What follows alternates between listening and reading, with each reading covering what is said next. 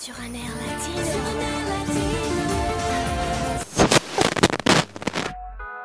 Ese cuerpito que tú tienes, el traje de baño chiquitito te queda.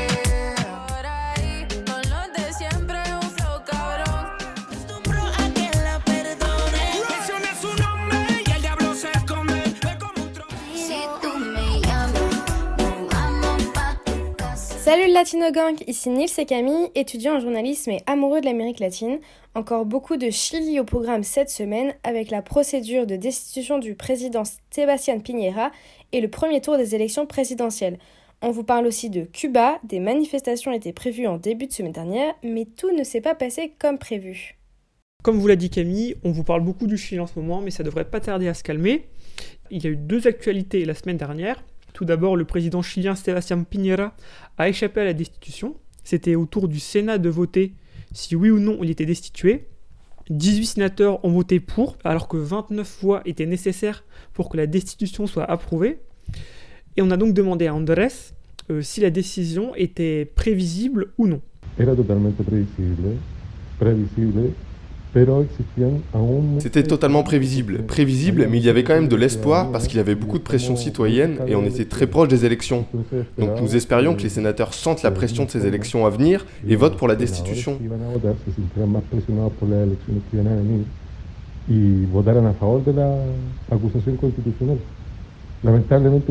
Malheureusement, beaucoup de députés ne pouvaient pas être élus à nouveau et ils faisaient partie de la majorité présidentielle. Donc ils ont voté contre et la destitution a échoué. On s'en doutait, mais on gardait quand même espoir. Notre deuxième actu, c'est bien sûr les élections du premier tour de l'élection présidentielle. Dimanche 21, donc hier, la population chilienne était appelée à aller voter pour élire le ou la prochaine présidente. Mais ce n'est pas tout, la totalité des députés était également renouvelée et il y avait aussi des élections régionales. Donc un gros rendez-vous électoral pour les Chiliens et Chiliennes. Et donc, euh, quels ont été les résultats pour le premier tour de la présidentielle? Eh bien, les deux candidats arrivés en tête sont le candidat d'extrême droite, José Antonio Cast, avec 28% des voix, et le candidat de gauche, Gabriel Boric, avec 25,5% des voix. Alors, c'est pas vraiment une surprise, car c'est ce qu'annonçaient les sondages dans les semaines avant le scrutin. Ce résultat, c'est vraiment la preuve que le Chili a beaucoup changé politiquement depuis les manifestations de 2019. Il faut se rappeler que depuis le retour à la démocratie en 90, le Chili n'avait eu que des présidents de centre-gauche ou de centre-droit. Il n'y avait pas vraiment de place pour les partis plus marqués, vraiment euh, de droite ou de gauche, parce que c'était vraiment que le centre.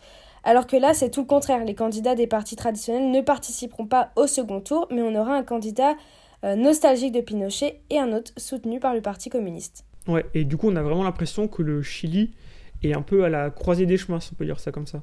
Ouais, c'est vrai, en fonction du candidat qui sera élu, le Chili ne prendra pas du tout la même direction. C'est d'autant plus vrai que cette élection, elle influencera aussi l'écriture de la nouvelle constitution qui est en cours et dont on vous avait déjà parlé. Le candidat de gauche, Gabriel Boric, ancien leader étudiant, y est très favorable.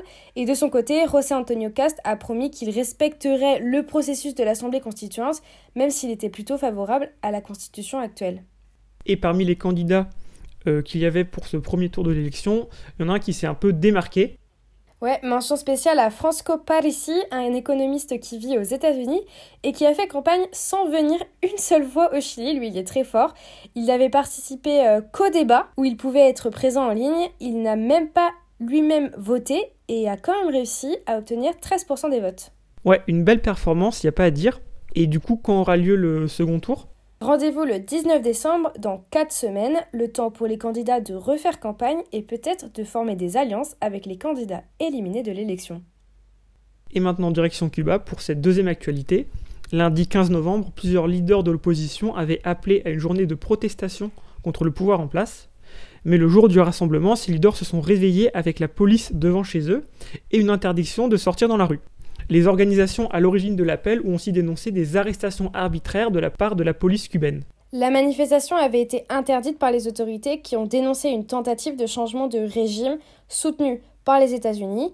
Et pour donner un sentiment de normalité malgré la présence de nombreux policiers dans les rues, plusieurs célébrations ont été organisées pour la réouverture des frontières au tourisme international et pour le 502e anniversaire de la fondation de la Havane. À Cuba, faut quand même euh, savoir que l'utilisation de l'argument euh, oh c'est une déstabilisation soutenue par les États-Unis, c'est quelque chose qui est très utilisé quand il y a des manifestations contre le régime.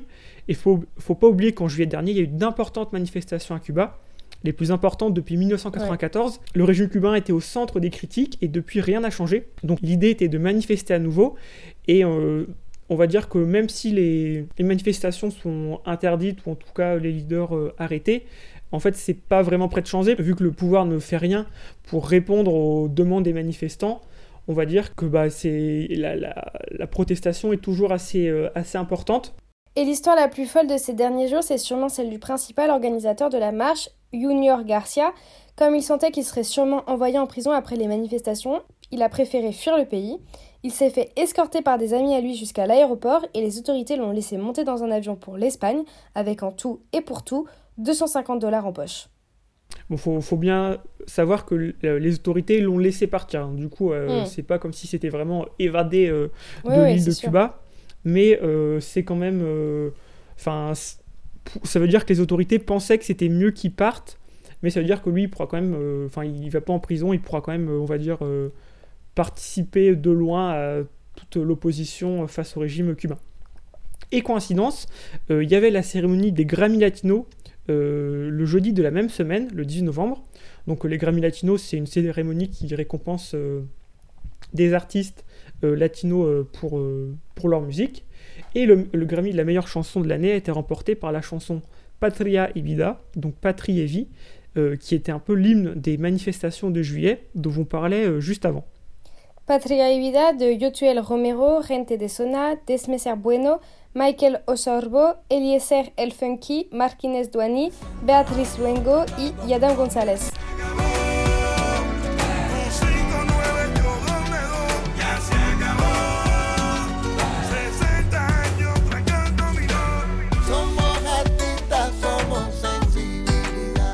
Ouais, voilà, du coup, y a, vous avez vu, il y a pas mal d'artistes. Et le nom de la chanson, euh, en fait, c'est une réponse euh, au vieux slogan de la révolution cubaine Patria o muerte, en français La patrie ou la mort.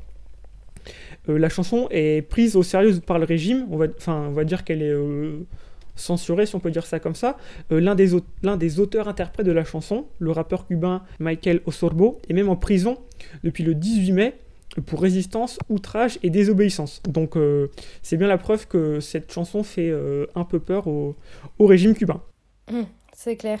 Au Venezuela, c'est une première depuis 2017. Euh, dimanche, donc hier, se tenaient les élections régionales et municipales, avec pour la première fois depuis longtemps la présence d'observateurs internationaux. Exactement, et aussi la présence d'une partie de l'opposition à ce scrutin.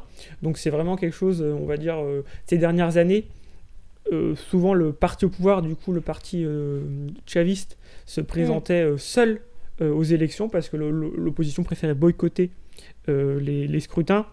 Et surtout, parce... les observateurs internationaux étaient, ont été interdits pendant 15 ans, Mhm. donc ce qui permettait pas l'organisation d'élections en toute bonne démocratie. Voilà, c'est ça, qui, elle pouvait pas être, euh, on va dire, euh, voilà, genre vé- vérifiée, si on peut dire ça comme ça.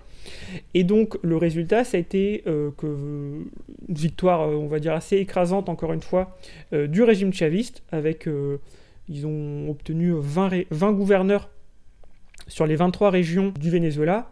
On notera quand même qu'il y a quand même trois régions qui sont aux mains de l'opposition, donc qui seront gouvernées par l'opposition.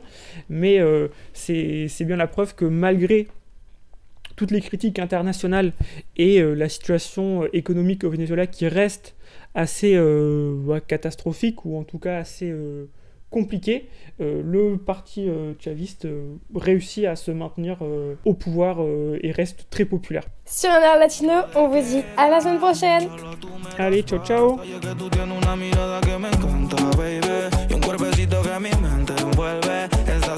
Mí, tú me me dejas enrolar entre tus nalgas.